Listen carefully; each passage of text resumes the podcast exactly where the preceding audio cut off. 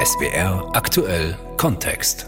Am Mittwoch ist vorgezogene Neuwahl in den Niederlanden. Nötig wurde sie, weil das Bündnis des langjährigen Regierungschefs Mark Rutte am Streit über die Migrationspolitik gescheitert ist. Im Juli zerbrach seine Koalition. Mark Rutte kündigte seinen Rückzug aus der Politik an. Ein harter Schnitt also für die Niederlande. Unser Korrespondent Andreas Meyer-Feist hat den Wahlkampf für uns verfolgt. Sie hören sein Feature in SWR Aktuell Kontext. Die Niederländer haben die Wahl. Rütte geht, wer kommt?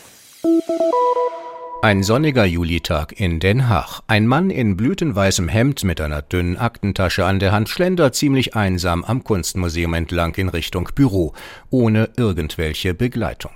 Es ist Mark Rütte, bekannt als Teflon Mark weil nichts, was in seiner Regierung schiefläuft, wirklich je an ihm haften geblieben ist. Unter anderem mit dieser Fähigkeit hat er es hinter dem Ungarn Viktor Orban zum dienstältesten Regierungschef in der Europäischen Union gebracht. Aber jetzt ist sein Gang weniger federnd als sonst.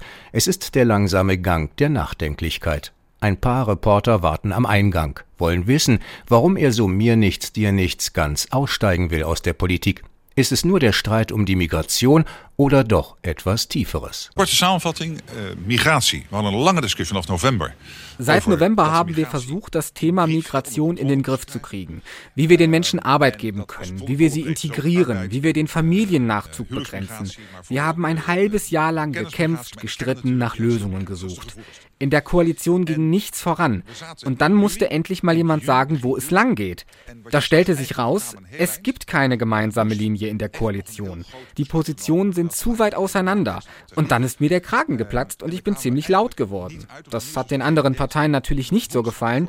Dann saßen wir wieder zusammen, ich habe mich entschuldigt. Dann gab es noch einen letzten Versuch, das Thema vom Tisch zu bekommen, aber das wäre nur noch eine Notlösung gewesen und die wollte ich nicht.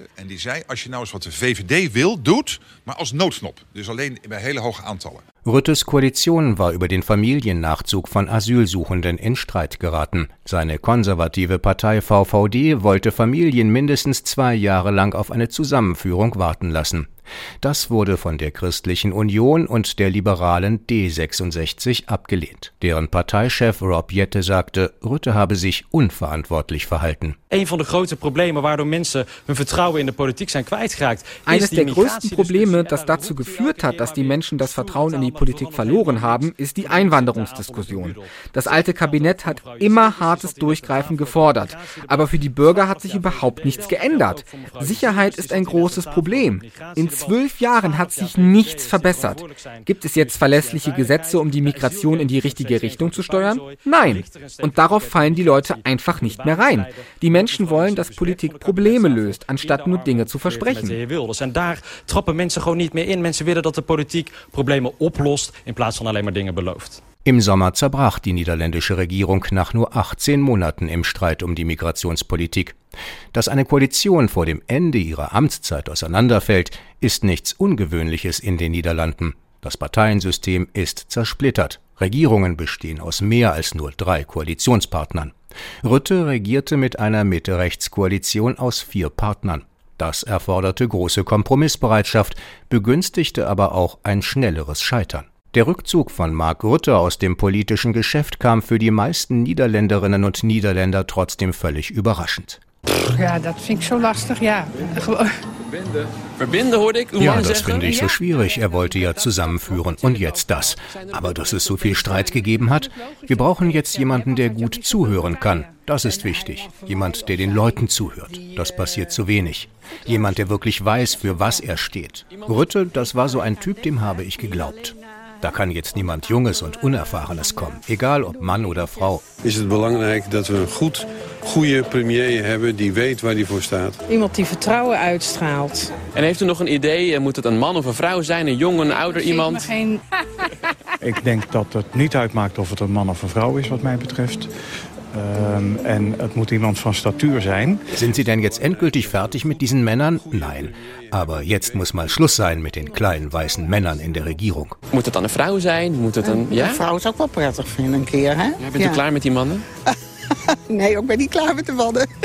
Das Programm seiner rechtsliberalen Partei VVD war voll und ganz auf Mark Rütte ausgerichtet. Zusammen mit Rütte haben sich auch viele andere Leitfiguren aus der ersten politischen Reihe verabschiedet. Das hinterlässt ein politisches Vakuum, in dem alles möglich ist. Die politische Situation in den Niederlanden ist spannend wie selten zuvor. 17 Parteien rechnen sich Chancen aus, einen Zipfel der Macht zu erhaschen, wenn sich das Puzzle potenzieller Partner zum Regieren zusammenrauft. Eine 5%-Klausel gibt es nicht. Bei den letzten Parlamentswahlen 2021 wurde Rüttes Vier-Parteien-Koalition bestätigt. Die VVD war stärkste Partei im Parlament. Jetzt stehen die Niederländer vor zwei Alternativen. Entweder das Land rückt in Zeiten der Unsicherheit weiter nach rechts, oder die Niederlande erleben erstmals seit langem wieder einen Linksruck mit dem Europapolitiker Franz Timmermans, der für die gemeinsame Liste der Grünen und Sozialdemokraten antritt.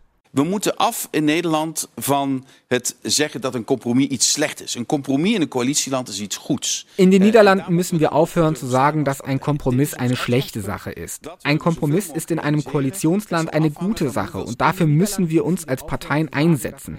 Das ist unser Ausgangspunkt, das wollen wir so weit wie möglich erreichen. Es wird davon abhängen, wie viele Stimmen wir bekommen, wie weit wir da reinkommen, um das Wirklichkeit werden zu lassen. Stemmen wir krijgen, hoe ver we erin uh, komen om dat uh, te realisieren. Zwischenzeitlich lag das Mitte-Links-Bündnis des bekannten Europapolitikers, der sechs Sprachen spricht und als ehemaliger Vizepräsident der EU-Kommission Weltläufigkeit ausstrahlt, in den Vorwahlumfragen in Führung. Timmermans, Anfang 60 und ein Politiker der niederländischen Arbeiterpartei, hatte sich ein neues Image verpasst. Einst repräsentierte er das Politikermodell des glattrasierten und trockenen Bürokraten. Dann ließ er sich einen Rauschebart wachsen. Damit wirkte er zwar irgendwie unkonventioneller, aber auch wieder altbacken. Inzwischen ist der Bart wieder zurückgestutzt. Punkten will Timmermans mit einer Mischung aus Alter, Erfahrenheit und einer ausgesprochen linken Sozialpolitik, die als Kontrast gegen einen möglichen Rechtsruck besonders hervorstechen soll. Gerd Wilders von der rechtsgerichteten PVV hat Timmermans zum Feindbild erkoren und wirft ihm vor, migrationsfreundlich zu sein. Timmermans selbst hat sich darauf nicht eingelassen, das Thema im Wahlkampf ausgespart oder, wenn es nicht anders ging, aufs internationale Parkett verschoben. Ich habe nicht den Eindruck, dass Herr Wilders damit bisher erfolgreich war. Wenn Leute sich über die Gesetze hinwegsetzen, dann muss man was dagegen machen. Da stimme ich Herrn Wilders zu. Aber für Leute, die auf der Straße mit den Palästinensern mitfühlen, muss Platz sein. Da muss auch die Politik mit gutem Beispiel vorangehen. Im Moment können sie weder von den Palästinensern noch von den Israelis verlangen, für den anderen Empathie zu zeigen. Aber wir müssen uns darum bemühen, wenn die internationalen Spannungen so groß sind. Dat is onze voornaamste taak in tijden van grote internationale spanningen. Timmermans, der in den Augen auch vieler Anhänger seines Bündnisses trotz eines progressiven Programms eine gewisse altlinke Behäbigkeit ausstrahlt, muss sich in seinen Erfolgschancen aber nicht nur aufs eigene relativ betagte Milieu verlassen. Reicht es nicht für Mitte links, könnte noch ganz links dazukommen und neue Akzente setzen. Die Sozialistin Lilian Mareinsen ist nicht nur als kämpferische Gewerkschaftsaktivistin aufgefallen. Eine Männerzeitschrift hatte ihr angeboten, mit neuen visuellen Möglichkeiten für ihre politische Sache zu werben, was Mareinsen dann auch gemacht hat. Ein Thema in fast jeder politischen Talkshow, in der sie zu Gast ist. Mevrouw Marijnissen, u stond in de Playboy. Was uw beste kant? Äh, ja, das war so leuke. Je mocht mehrere Kanten von jezelf laten zien. Frau Mareißen, Sie waren im Playboy. Was war denn Ihre beste Seite? Äh, ja, das war lustig. Von der linken oder rechten Seite, alles. Ich durfte mich von mehreren Seiten zeigen. Ich dachte, ich mach's mal. Ich find's völlig okay. Dann habe ich einen Grund, den Playboy zu kaufen. Ich hatte drei gute Bilder im Heft. Het waren drie gezichten zelfs. Zo. Ja, het was een zakelijke kant om dingen voor elkaar te U krijgen. had drie goede Het was kanten. een sportieve kant. Die foto was echt heel mooi. Das Foto war echt gut. Lilian Mareinsen bekommt dann oft auch anerkennende Worte ihrer politischen Konkurrentinnen. In ihrem Programm liegt sie aber ganz auf dem Kurs einer neuen Ausgaben- und Umverteilungspolitik zugunsten der weniger Vermögenden. Damit wäre sie am Mitte-Links-Bündnis von Franz Timmermans gut angedockt. Timmermans, der versierte Stratege, könnte es aber auch mit der Bauern-Bürgerpartei BBB in einem gemeinsamen Bündnis versuchen.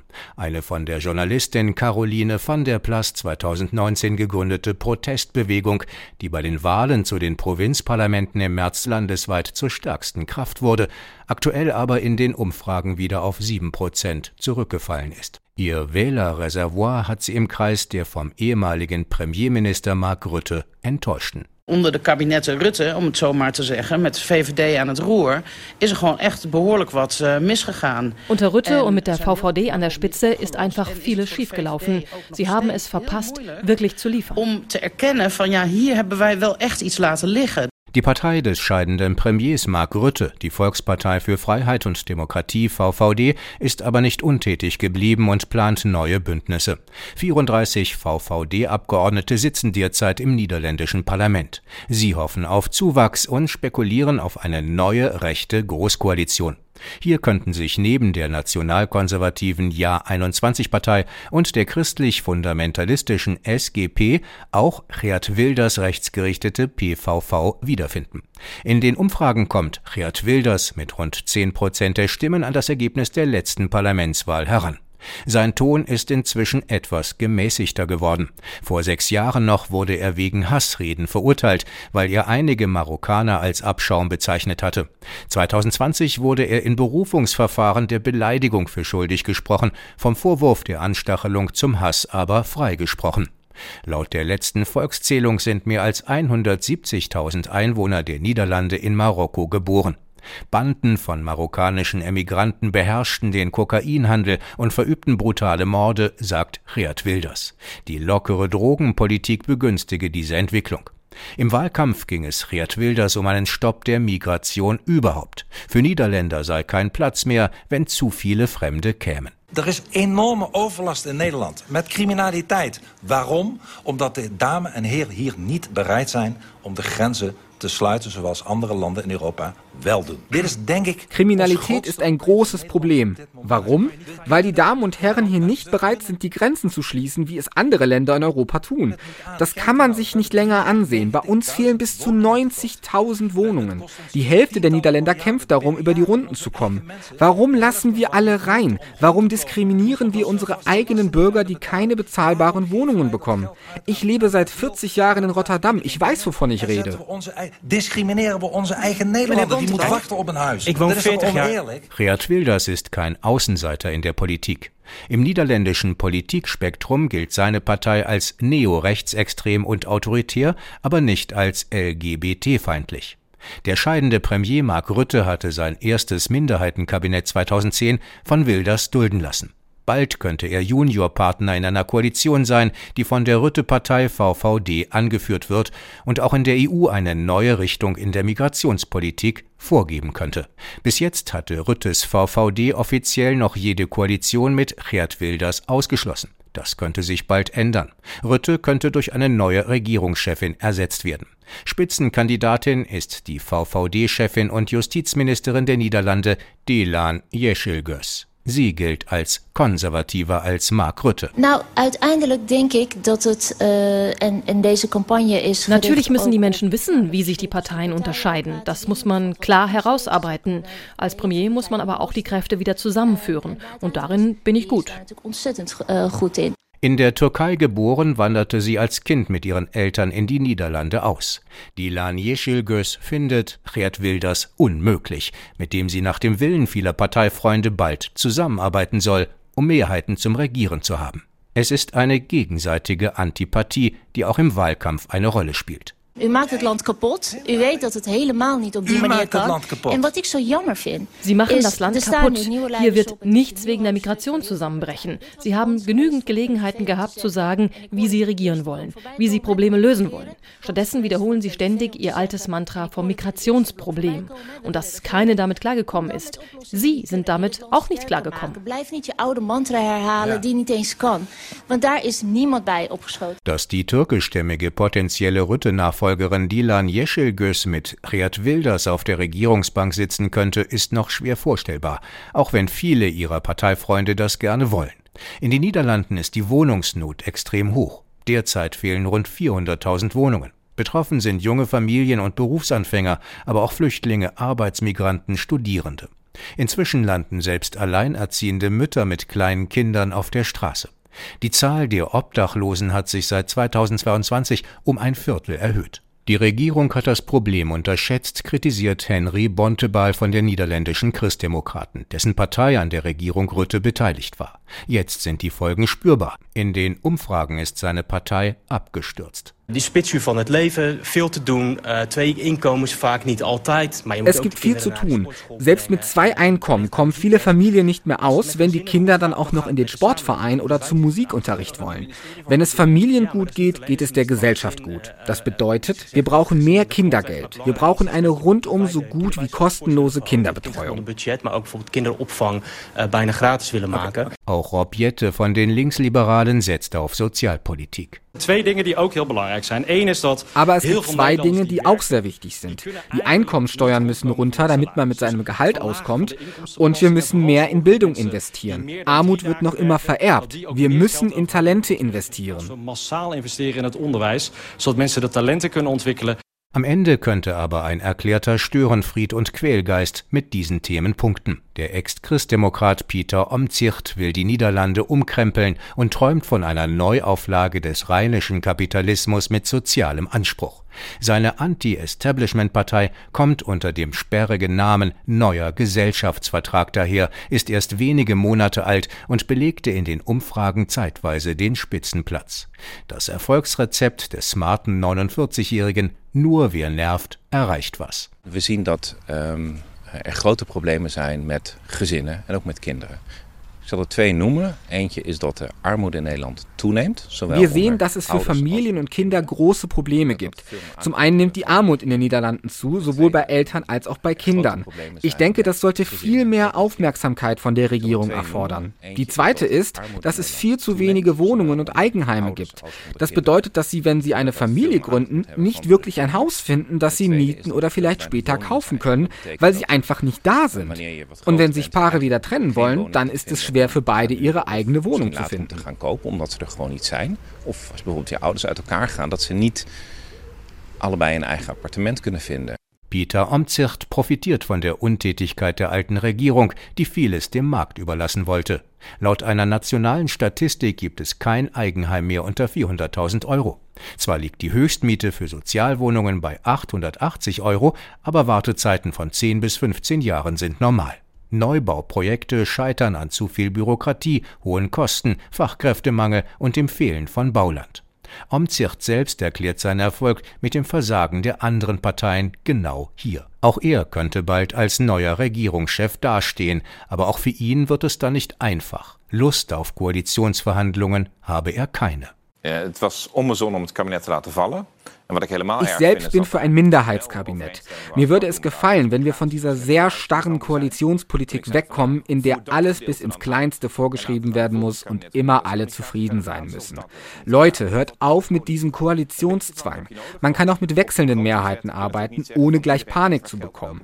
Ein bisschen mehr Offenheit würde wirklich gut tun. Die Niederländer haben die Wahl. Rütte geht, wer kommt? Das war ein Feature von Andreas Meyer-Feist in SWR Aktuell Kontext.